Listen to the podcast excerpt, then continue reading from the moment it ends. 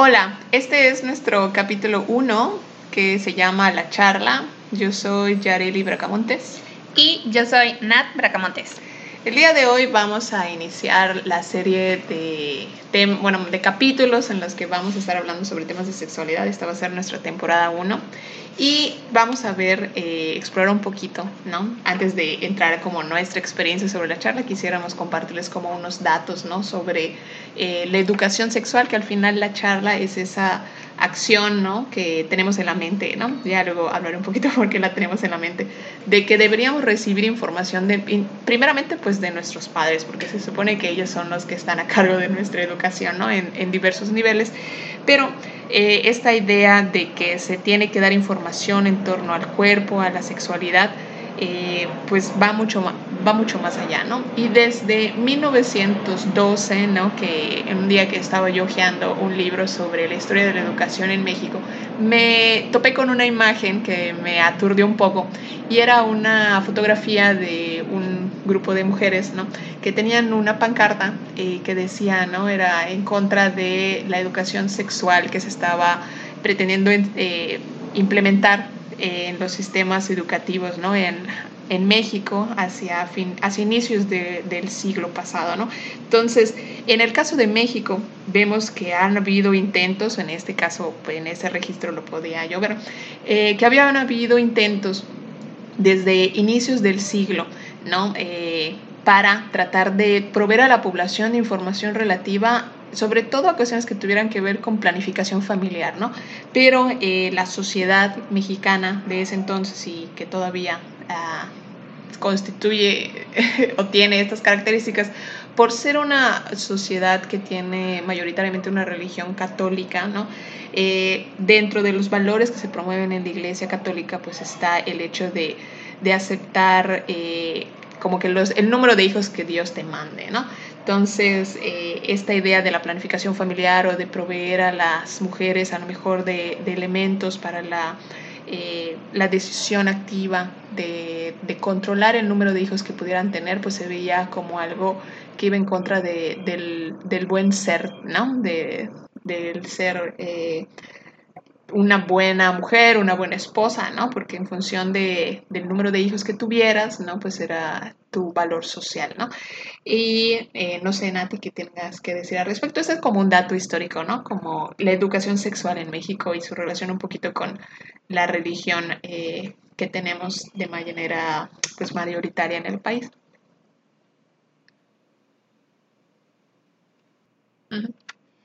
Ah, desde mi experiencia, yo puedo hablar un poco de lo que viene siendo la educación en libros de texto que veníamos manejando en la educación básica. Por ejemplo, eh, yo recuerdo que era en quinto de primaria, cuando tienes como 11 años aproximadamente. Eh, el libro tenía temas generales sobre los cambios en el cuerpo, sobre la, la menstruación y creo que parte de la secundaria mencionan algunos de estos temas, ¿no? Pero como, como mexicanos que somos, pues tenemos lo que viene siendo la educación laica y gratuita, lo que incluía que todos estos libros se, se entregaran a los niños que fueran a la escuela básica, que viene siendo la primaria y secundaria, en los que se abordan temas muy a grosso modo de sexualidad y cambios en el cuerpo pero también es como parte de la cultura la evasión de estos temas tabú, ¿no? Porque yo sí recuerdo, tengo memoria de que la maestra lo tocó muy, muy, muy superficial. Exacto, muy superficialmente. Y yo como niño de primaria y secundaria, pues, ¿qué es lo que quieres? Ir a jugar, pasar de panzazo, como decimos aquí en México, y chao con las materias, ¿no? Pero pues ese es mi, mis recuerdos, ¿no? De lo que viene siendo la educación. Cabe recalcar, por ejemplo, que en este caso es lo que comentan a ti, ¿no? Porque al final, si bien somos hermanos, ¿no? Como ya habrán podido deducir ustedes, ¿no? Porque compartimos los mismos apellidos. A pesar de que venimos de la misma familia, pues realmente tampoco la distancia entre nosotros es mucha, nos llevamos dos años, pero eh, realmente como que el, el, el, perfil de cada uno es diferente, ¿no? Yo sí, por ejemplo, a diferencia de Nati, ¿no? Eh, la mayoría de los niños que eso es algo normal, ¿no? Como lo que te da el maestro es con lo que te quedas, ¿no? Pero, por ejemplo, en mi experiencia, ¿no? Yo, desde que me entregaban mis libros de texto gratuito, era así como súper guau, ¿no? Y me emocionaba muchísimo, ya, y empezaba a abrir los libros que a mí me interesaban, ¿no? Y sobre temas que a mí de manera puntual yo quisiera saber o profundizar. Entonces, a diferencia de muchos niños, ¿no? Por ejemplo, los maestros efectivamente pasaban muy, muy superficialmente sobre esos temas y yo de manera individual, de iniciativa propia, o sea, yo leía a conciencia esos temas. ¿Por qué? Porque para mí era como de, bueno, estos, estas cosas que están diciendo sobre, por ejemplo, los cambios del cuerpo durante tu pubertad, ¿no? O sea, son algo que pues te interesa de primera mano porque tu cuerpo está cambiando y lo empiezas a notar. Y, por ejemplo, yo ah, en este como que con estas, eh, con estos hábitos, digamos, de lectura que ella traía, ¿no? De intereses particulares, pues yo me adelantaba un poco eh, tanto a la dosificación de información que iban dando los maestros, como también a los cambios que mi cuerpo iba a estar presentando. Entonces, cuando estos cambios se empezaron a presentar para mí, era como de, ah, pues ya, ya lo sabía, ¿no? O sea, no me agarró en curva, por decirlo de alguna manera, ¿no? Pero pues la experiencia de Nati es completamente diferente. Sí, claro, porque yo, pues, ¿qué hacía? Dar por sentado que, ay, pues ya la pasé la materia, ¿no? O sea, y a mí mis cambios en mi cuerpo me valen sorbete, ¿no? O sea, no, no llegas a dimensionar que como niño y un adulto te venga a decir qué es lo que va a pasar en tu cuerpo, qué cambios vas a tener, cómo debes cuidarlo, o sea, todas estas cosas que yo creo que, pues, como ya les estamos dando de comer, pues ya está por sentado, ¿no? Que ellos van a van a averiguar, van a averiguar, como en el caso de Yare, que, que averiguó todo esto, o sea, que se toma el tiempo de leerlo de... Por adelantado, digamos, Exacto. Entonces, pues sí es muy diferente las experiencias de ambas, tanto porque a ella, pues sí le dieron la charla, ¿no? A mí, pues que a la bendición, ¿no? Ya en la segunda hay... Igual y su hermana le dice algo, ¿no? Así como de, ah, Exacto, ¿no? Exacto. Creo que ahorita vamos a llegar a ese punto, ¿no? Vamos poco a poco a desarrollar el tema, ¿no? Primero como que la educación sexual en México, como sus antecedentes, ¿no? Desde 1912, como decía, pues eh, ya se empezaban a plantear la importancia de tener que darles información al grueso de la población desde la Secretaría de Educación, ¿no? Hay, por supuesto, la resistencia, los grupos conservadores pues eran todavía más eh, mayoritarios y más... Eh, activos a lo mejor, ¿no? Hacia principios del siglo XX y eventualmente, ¿no? Quisiera uno a la población ya cuando se establece de manera mucho más formal esta actividad de tener que diseñar el plan de estudios para toda una nación, porque en el caso de México, ¿no? Como eh, el proyecto de nación incluía que tenía que haber una formación esto al inicio ¿no? del proyecto de, después de la revolución, tenía que haber un proyecto unificado que nos diera una visión colectiva de quiénes somos, ¿no? Y en esa visión colectiva pues estaban los libros de texto gratuito como base, ¿no? Para decirnos quiénes somos, qué hacemos, a dónde vamos, ¿no? Entonces, digamos, esa era la función.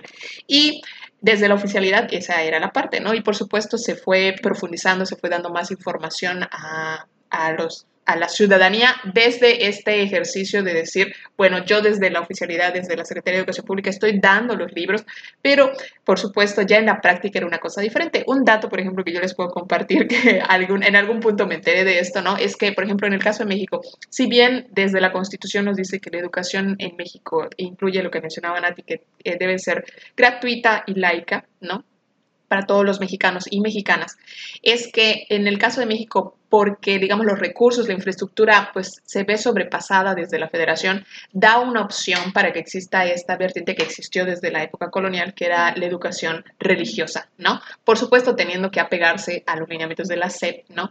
Pero... Eh, de alguna manera, pues ellos también tienen este ejercicio de, pues, de censo sobre lo que les llega de la, de la SEP y en varias escuelas que tienen un perfil religioso en México, ¿no? Que usualmente son escuelas privadas, eh, ellos literalmente arrancan hojas tienen una acción de quitar partes de los libros de texto gratuito que no compaginan con sus valores, con su visión de mundo, ¿no? Entonces, si bien si hay este ejercicio, a lo mejor desde la oficialidad y desde el Estado, pues ahora sí que en la práctica es otra cosa y le sumas también a la experiencia y capacidades de cada maestro, ¿no? Que a lo mejor quienes no se quieren meter en problemas por hablar con cosas relativas a esto con los alumnos, pues mejor pasan de largo ese tema y solamente se quedan con los diagramitas que no te van a explicar a mayor grado, porque digo, y lo explicaba en mis artículos, ¿no? en el sitio Caja Abierta puedes ir a visitar los artículos que tenemos sobre diversos temas.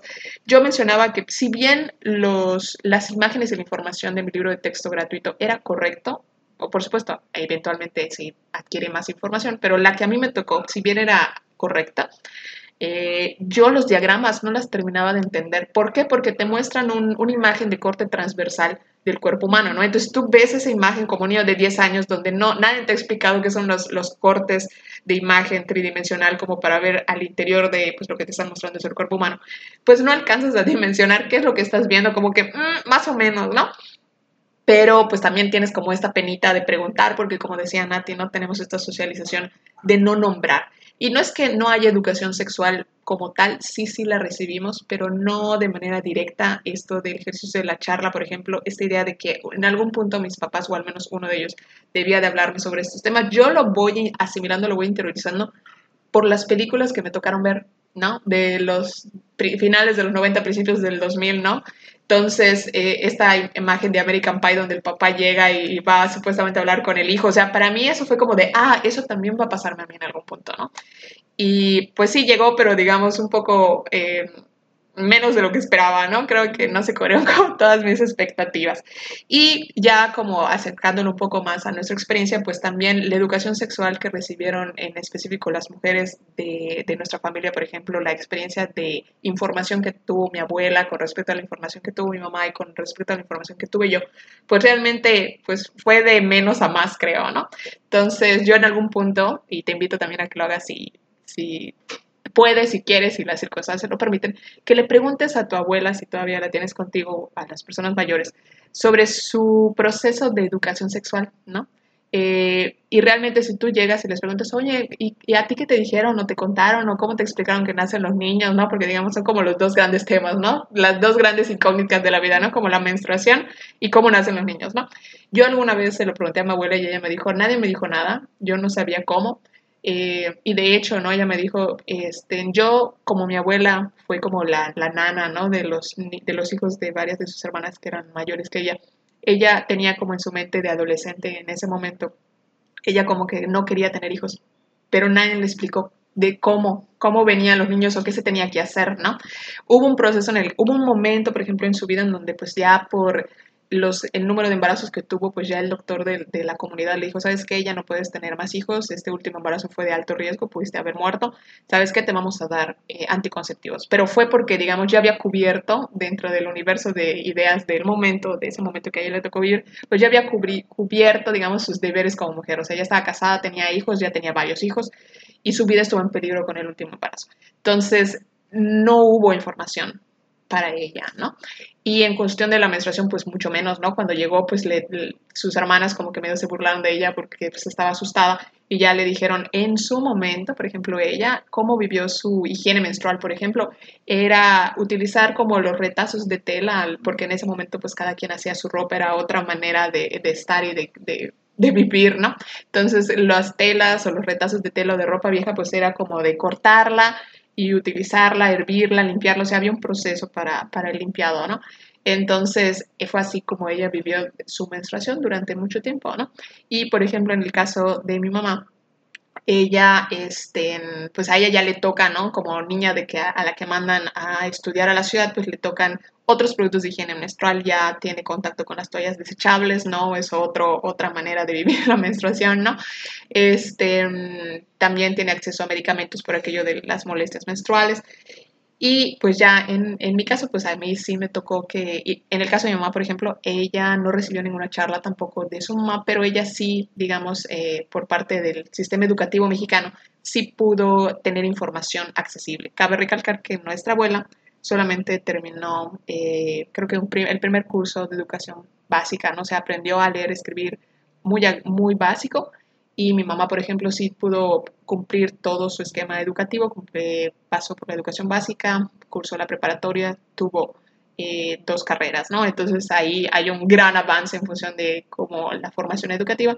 Y en mi caso, pues sí tuve información cultural que me dijera, eh, pues va a haber un momento en el que alguien te va a venir a decir algo, ¿no? Sí hubo el momento en el que vinieron a decirme algo. Y este y por supuesto, pues yo podía tener acceso a libros, a revistas, ¿no? Había enciclopedias del cuerpo humano en mi, en mi casa, ¿no? Que eso pues ya también es, es una gran, es entre un gran lujo y un eh, privilegio porque los libros son un aspecto que pues es, es, es un lujo, la verdad. O sea, un, un libro en México es algo caro para el nivel de ingresos que tiene la mayoría de las de las familias, ¿no? Pero en mi caso yo tengo el privilegio, tuve el privilegio de estar rodeada de libros desde que tengo uso de memoria, ¿no? Tal vez no todos enfocados a niños o de acuerdo a mi proceso de crecimiento, pero pues siempre hubo libros a los que yo sabía que podía recurrir para averiguar información o, tener información. Y pues no sé, o sea, porque nuestras experiencias son diferentes. Ya hablé mucho yo ahorita que hable Nati. Este, en cuanto a cómo vivió ella, por ejemplo, este proceso de obtener la información en torno a la sexualidad. Entonces, ¿qué nos puedes decir? Bueno, pues como les comentaba en un inicio, yo la verdad no tuve ninguna charla. Eh, creo que mm, fue más como esta información muy vaga que recordaba de la educación básica, parte de la secundaria, lo que ya empezaba a ver que vivían mis demás compañeras en la secundaria y esto, ¿no? O mis compañeritas, no, porque de hecho a mí me bajó cuando estaba en sexto de primaria, entonces era así como de, este, a fulanita le, digo, refiriéndome yo a otra compañera, no, de la, de la primaria, ¿no? Le pasó esto y todo así como que, ¿qué? ¿Y esto qué es? ¿No? Y era como la plática muy, muy... Este, secreta. Secreta, exacto, porque nadie más lo puede escuchar y solo entre las niñas y eran muy pocas niñas que se atrevían a hablarlo, ¿no? Entonces, yo pues no tuve esta plática con mi madre, pero fue cosa de que suerte, no lo sé. A mí me bajó un fin de semana y fue así como de... ¿Estando dónde? Estando en mi casa, obviamente. Entonces fue pues suerte mía porque mi mamá nunca me dijo, tienes que empezar a llevarte la toalla por si te llega... No, jamás. Entonces fue de, ah, tienes que empezar a usar esto y y tienes que cambiártela cada cierto tiempo y tienes que tener mucha higiene y como tema tabú que es sigue siendo hoy en día. Eh, cuando vayas al baño, la sangre no se puede ver y yo así como de, o sea, es algo que me está pasando en mi grupo que no se puede ver. Entonces cuando iba al baño era así como de, porque compartíamos baño, ¿no? Eh, eh, somos hermanas y tenemos un hermano hay hombres en la casa que no pueden ver la sangre que sale de tu cuerpo. O sea, todas estas cosas que yo decía así como de, ah, ok, ¿no? O sea, como de por sentado, ¿no? Que das que hay cosas que tienes que guardarte, que no puedes preguntar, que no puedes cuestionar. Y digo, igual otra cosa, o sea, empieza mi menstruación, tengo mayor flujo y luego vienen infecciones, o sea, todas estas cosas que nunca me dijeron que me podían pasar, fue así como de, ah, ya que pasó, ah, mira, este, en esto puede pasar porque pues tus pantalones muy ajustados, eh, te pueden generar infecciones y entonces tienes que tener cuidado, entonces que ya no puedo usar los pantalones que quiero usar porque también puedo tener infecciones y era como esta, no sé, como frustración. frustración, exacto, de no poder usar la ropa que te gusta porque ahora resulta que pues, también te pueden dar infecciones y igual, o sea, creo que los cambios en, en tu cuerpo también, o sea, creo que algo que me dejó muy impactada cuando estaba entre la primaria y parte de la pubertad fue el bello público. Entonces fue así como de, sí, yo todo feliz jugando, siendo plena, como niña, que soy, y de repente, ¡zas! Tienes bello público allá abajo, y tú así como de, ¿qué? ¿Pero qué es esto? ¿Y para qué sirve? ¿O qué? ¿No? Y nadie te lo explica, o sea, y como niño dices, pues nadie me lo explica, no puedo preguntar, o sea, y, y ¿cómo, no? Y luego igual, eh, pues todos estos mensajes que te dan en los medios de comunicación de rasúrate y quítate y esto y lo otro. Y yo recuerdo que en la secundaria era así como de, ay, la moda de rasúrate las piernas porque pues, los vellos no deben ir, o sea, y que no tienen una función por qué estar ahí, o sea, y qué es malo. O sea, nadie tiene este acercamiento contigo como niño latino, mexicano, de, pues no, los vellos están ahí por una razón. Pero así fue mi historia bueno, cabe, bueno, ahorita voy a dar yo lo que, la diferencia, ¿no? Mi diferencia. Eh, yo, eh, como ya expliqué en mi artículo que puedes revisar en caja abierta, ¿no?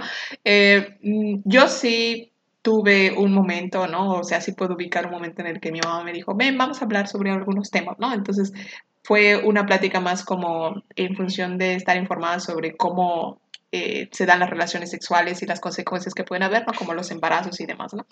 Eh, obviamente en el, en el, entendido, ¿no? Como de, sí, esto puede pasar, pero no lo hagas porque, ajá, ¿no? La sexualidad no debe ser vivida todavía en esta etapa de tu vida, ¿no? Que era, esa, esa charla la tuve en sexto de primaria, ¿no? Cuando tienes 12, 13 años, ¿no?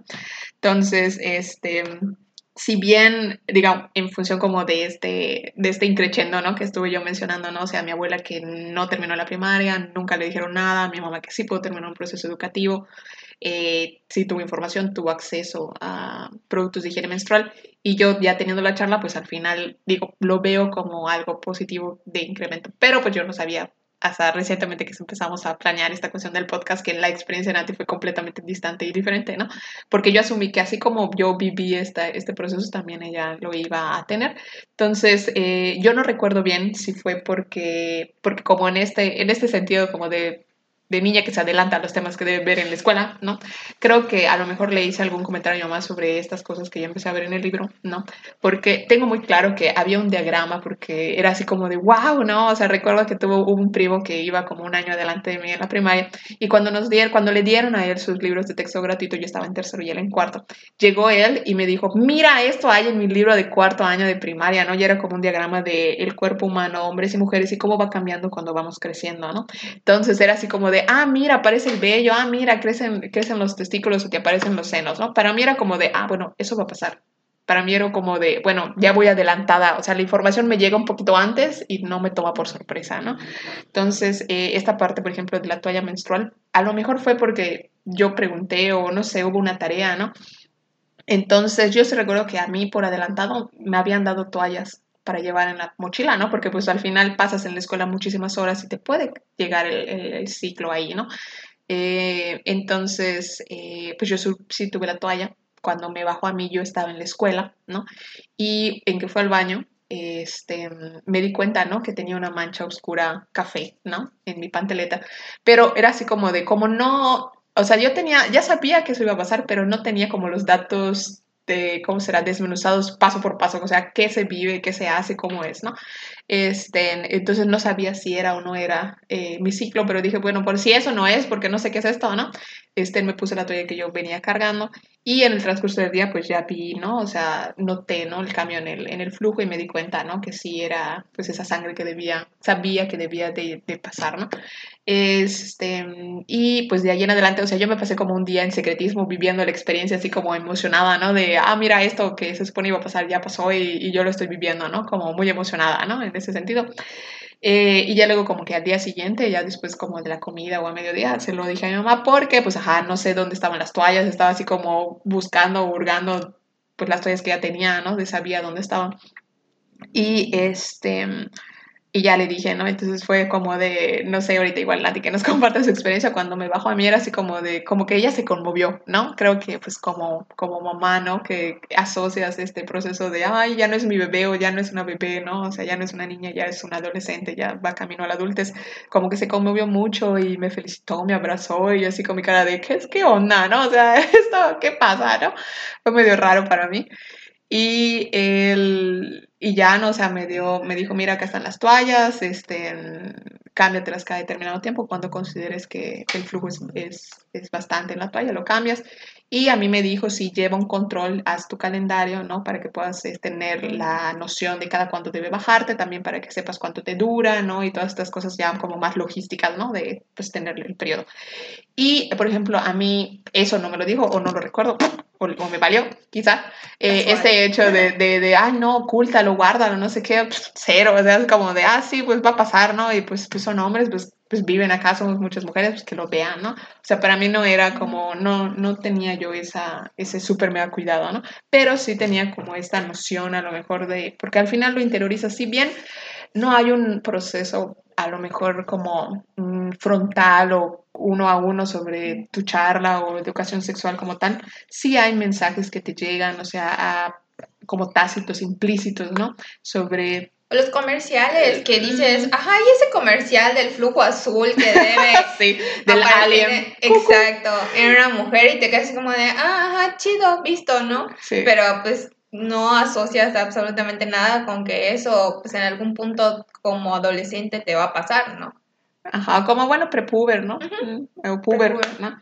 Este, ¿y qué más? El... Espérenme, ¿qué iba a decir? Ah, bueno, pues eso, ¿no? El, hecho de, pues, de vivirlo para, para mí era como de, de manera personal era como muy normal, pero sí tenía como noción de, pues, este pendiente, ¿no? De no vayas a dejar que te manches la panteleta o se te, te vayas a, manchar el, uniforme, ¿no? Este tipo de cosas. Más que nada porque como que había este, mm, no como secretismo, pero como, como de, no sé, como de humillación o, de burla, ¿no? Hacia las niñas que a lo mejor le, les llegara a pasar esto, ¿no? Cuando pues no debería ser porque al final este, pues, es algo, es un proceso normal y, y, no a todas como estábamos mencionando. Este, yo asumía que todas las niñas cargaban una, una toalla dentro de sus, de sus mochilas, ¿no? Porque pues era algo que iba a pasar este, eventualmente te vas dando cuenta pues, que no es esa la realidad, que a muchos no les hicieron nada como a Nati, ¿no? Este, como a varias primas. Incluso, que es otra cosa que planteo en, en, uno de mis artículos, era que dentro de las cosas que creo yo, que a mí me ayudaron a tener como una visión bastante light o, muy normal o naturalizada sobre qué es el ciclo menstrual, era que para mí los productos de higiene menstrual como las toallas sanitarias o los pantiprotectores era algo que estaba en mi mundo y era algo completamente normal. Porque, por ejemplo, tengo la noción ¿no? de que algunas, eh, algunas niñas nunca vieron jamás una toalla hasta que les llegó la menstruación, como que sus mamás ocultaban estos productos de higiene menstrual incluso a ellas, ¿no? O sea, no estaban a la vista en el baño, no se veía nada por la casa, era así como de, ¿y esto qué onda, no? Entonces, eso. Y, eh, y pues en función de, de, lo que se habló en mi, en mi plática, pues era más como esta parte, ¿no? De la anticoncepción o cómo se daban las relaciones sexuales y que era algo que se debía prolongar o posponer lo más posible, ¿no? Y, y ya, ¿no? Eh, y por ejemplo, pues ya como profundizando en esta parte, ¿no? O sea, creo que, eh, y creo que es con lo que y vamos a ir este, cerrando, ¿no? Este primer capítulo es como, creo que al momento en el que estamos nosotras, que pues al final ambos estamos eh, pues en el tercer piso ya, ¿no? O sea, con 30 años, puedes mirar atrás y decir así como que, bueno, no estuvo tan mal, bueno, al menos desde mí, a mí, como, como me fue, ¿no? Pero creo que sí eh, hubiera sido mejor que a lo mejor que nos hubiera gustado que, que se diera en la plática cuántas pláticas, porque aquí estamos planteando que una, ¿no? Porque era mi noción sobre, va a haber una plática sobre algo, ¿no? Pero en realidad eh, ya conforme la información que te va llegando y vas aprendiendo sobre cuestiones que tienen que ver con la educación sexual, pues te das cuenta de que realmente la educación sexual no empieza con, o no tiene necesariamente que empezar con aspectos relacionados con tus transformaciones del cuerpo en la pubertad o con, con tus cambios eh, en tus características sexuales secundarias, ¿no? Eh, va mucho más mucho más antes, ¿no? O sea, se deberían de tocar temas mucho, eh, mucho, con mucho más tiempo de antelación. Y, por supuesto, ir acompañando las dudas y las preguntas que pudieran surgir, ¿no? Pero pues ahí, eh, pues yo le, paso la pregunta a Nati y te, y te pregunto qué te hubiera gustado eh, que hubiera estado alrededor de tu charla o la charla, las charlas. Ah, pues creo que más que nada una plática previa, no eh, esperarse al sopetón, al susto, al casi paro cardíaco de prepuber, de qué rayos es esto que llegó, o sea, de... Porque es duro, o sea, yo creo que uno al final como niño, buen ejemplo en el caso de Nati que lo está, lo está compartiendo de prepuber, tú asumes que tú como niño, esa va a ser tu experiencia para siempre, y no es cierto. Claro, o sea, para mí fue muy impactante, o sea, ver todo eso y, y, que luego me digan, esto va a llegar cada mes, o sea, ¿cómo? mi vida, mis juegos, mi brinca, salta, corre, baja y sube y como la ardilla, ¿eh? O sea, ya no lo voy a poder hacer, ¿qué, qué onda, no? Y no es que no se pueda. Exacto. Que es que, o sea, digo, sí es que se puede, no es, no es, en un mundo ideal, ¿no? El proceso de la menstruación no debe ser una cosa que te limite, que es algo que... Y tampoco te lo dicen. O sea, es como, yo como niña me quedé así como que, ay, que me quedo en un rincón, estos cólicos que me están dando son normales, ni siquiera me mencionaron eso, así como de, ay, pues tómate esto y se te debe pasar. Y que no debe haber un acompañamiento con, o sea, igual eh, con un especialista, algo así, ¿no? O sea, tampoco, tampoco te, te mencionan eso y creo que es muy importante mencionar que, mira, eh, también podemos visitar a un especialista que tal vez, bueno, si tú como papá no quieres o no te sientes preparado con la seguridad para explicar. Para explicarlo, o sea, también estar... Puedes delegar.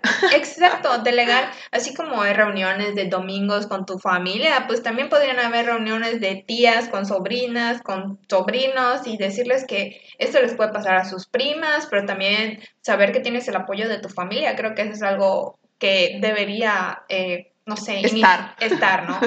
Y, y, saber que tanto hombres como mujeres deben estar conscientes de los cambios que... En ambos ocurren. En ambos cuerpos deben ocurrir, ¿no? En, en mediano plazo.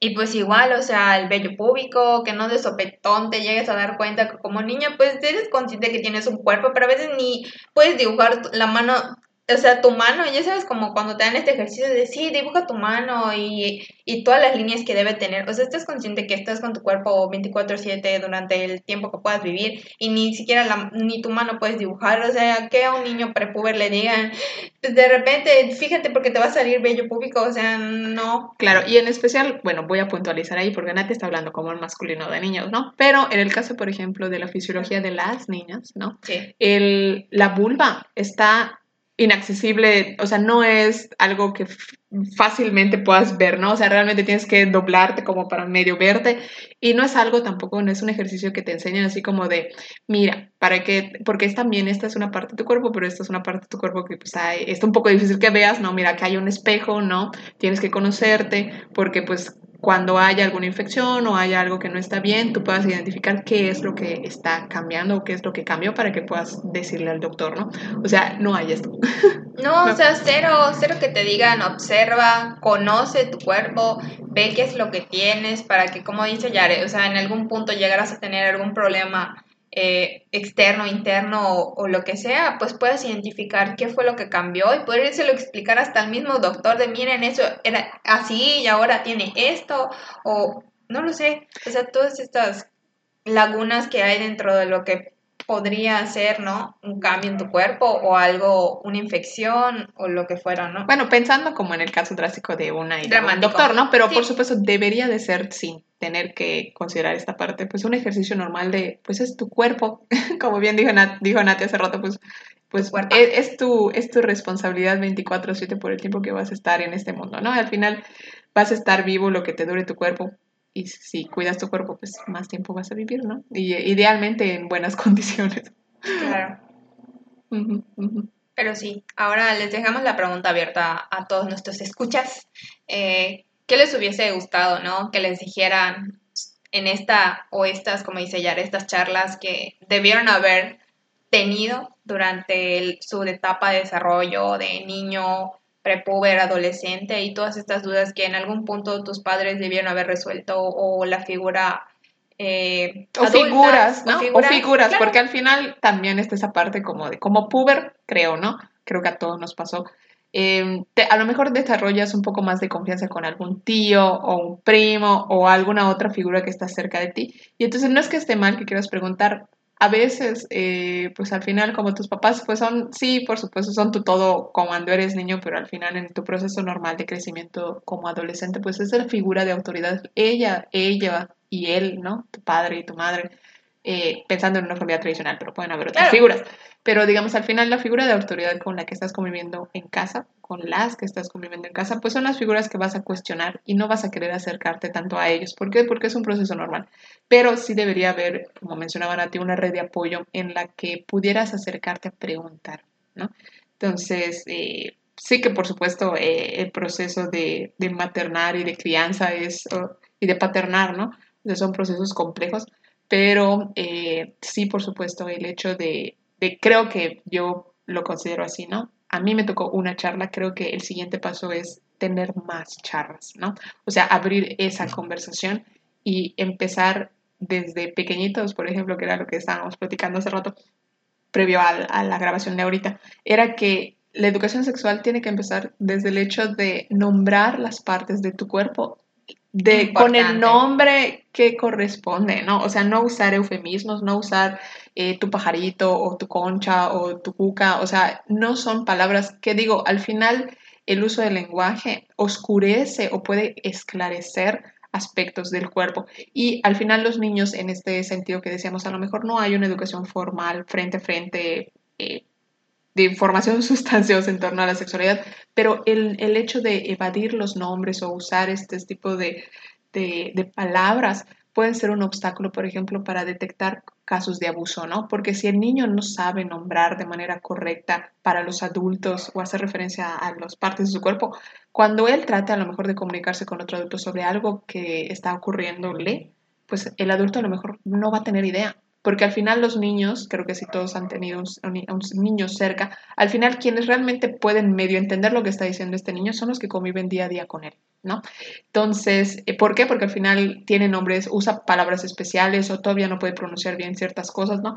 Entonces, este, esa dificultad a lo mejor en el lenguaje debería eh, comenzar a esclarecerse con decirle pene al pene, vulva a la vulva, ¿no? Y explicarle las partes correspondientes a los niños de, mira, este es el grande, estos son tus testículos, ¿no? Este es el pene, ¿no? En el caso de las niñas, mira, este es tu vulva, esto se llama labios mayores, estos son labios menores, este es de entrada a la vagina, este es tu ano también, ¿no?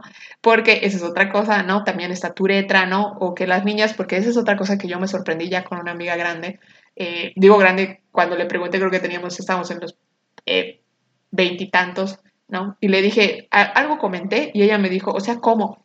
El, el, flujo de la menstruación no sale por el mismo flujo, el mismo orificio donde haces pipí. Y yo así como que se me cayó así mi ojo de, de la impresión, ¿no? Porque dices así como que, oye, o sea, yo lo digo en broma, pero realmente al final pues es una realidad, ¿no? O sea, como que hay muchas personas que sí tomaron esa clase, pero su mente estaba en otra parte, su cuerpo estaba presente o simplemente no era algo que a lo mejor pudieran ligar con la importancia correspondiente, ¿no? Entonces, a lo mejor sí tuvieron esa clase, sí hicieron bien y sacaron 8, 9 o 10 en la O lo dibujaron bien. O lo dibujaron bien, hicieron su diagrama con plastilina, con unicel y todas esas cosas que te hacen hacer. Sacaron pero 10. sacaron 10.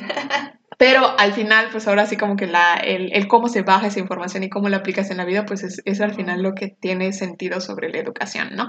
Entonces, muchas personas, muchas mujeres, cuando tú les dices, sabía, o sea, no sé, lo dicen como en broma, hay algunos memes que circulan por ahí, así como que sí, los tres huecos que tienes, ¿no? Y las mujeres así como que, ¿cómo que tres huecos, no? Y yo sí, querida, tienes la uretra, que es donde sale la orina, tienes la vagina, que es donde sale el flujo menstrual, donde nacen los niños, ¿no? Y tienes el ano, ¿no? Que es donde defecas. Entonces dices, oye, no puede ser que no conozcas tu cuerpo, o sea, es como dicen a ti, no puede ser que no, no sepas las líneas de tu mano, o sea, ¿cómo así que no sabes, no? Entonces ahí tendría que empezar, creo que ese es el primer punto.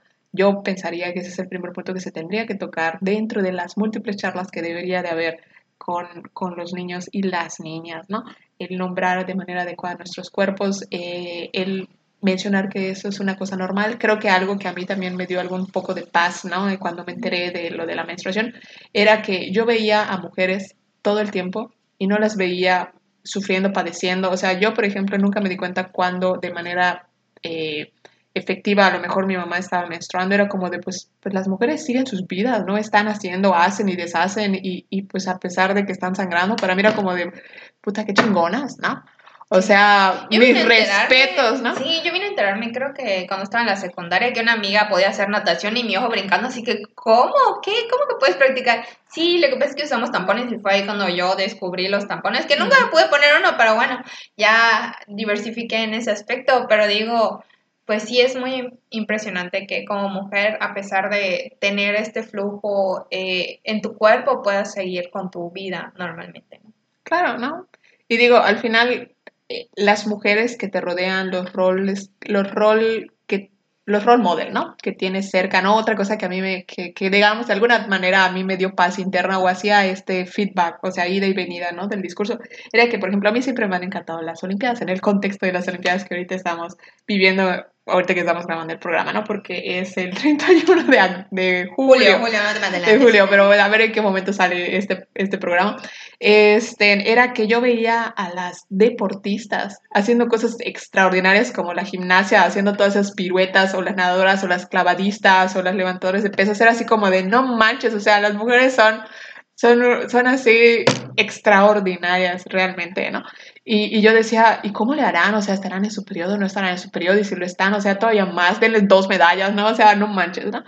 Eh, y siempre tuve como estos, eh, estos role model como de mujeres que pues no se detenían por el periodo, ¿no? Ya más tarde, cuando sea el programa de periodo, lo profundizaremos más, me enteré que existía esto como de los, los ¿cómo se llama? Los cólicos que a mí, o sea, no era, o sea, no era algo que yo tuviera conciencia porque no tuve cólicos muy fuertes, o sea, nunca he, he percibido ya luego más como que vas conociendo más tu cuerpo, ya los treinta y tantos, como que dices, bueno, no, sí, ok, puedo identificar cuándo es que me, me, va a bajar porque hay, hay señales, ¿no?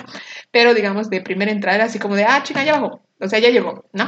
Y no era como, como algo que, que tuviera yo que padecer como si habían otras eh, niñas o adolescentes que me rodeaban que sí tenían un aspecto limitante, pero que cabe recalcar no es algo con lo que se tenga que vivir, que es otra cosa, ¿no? Esta normalización de, pues eres mujer y eh, tu destino es sufrir y, que te duela todo, ¿no? O sea, no, tampoco no es esa la realidad.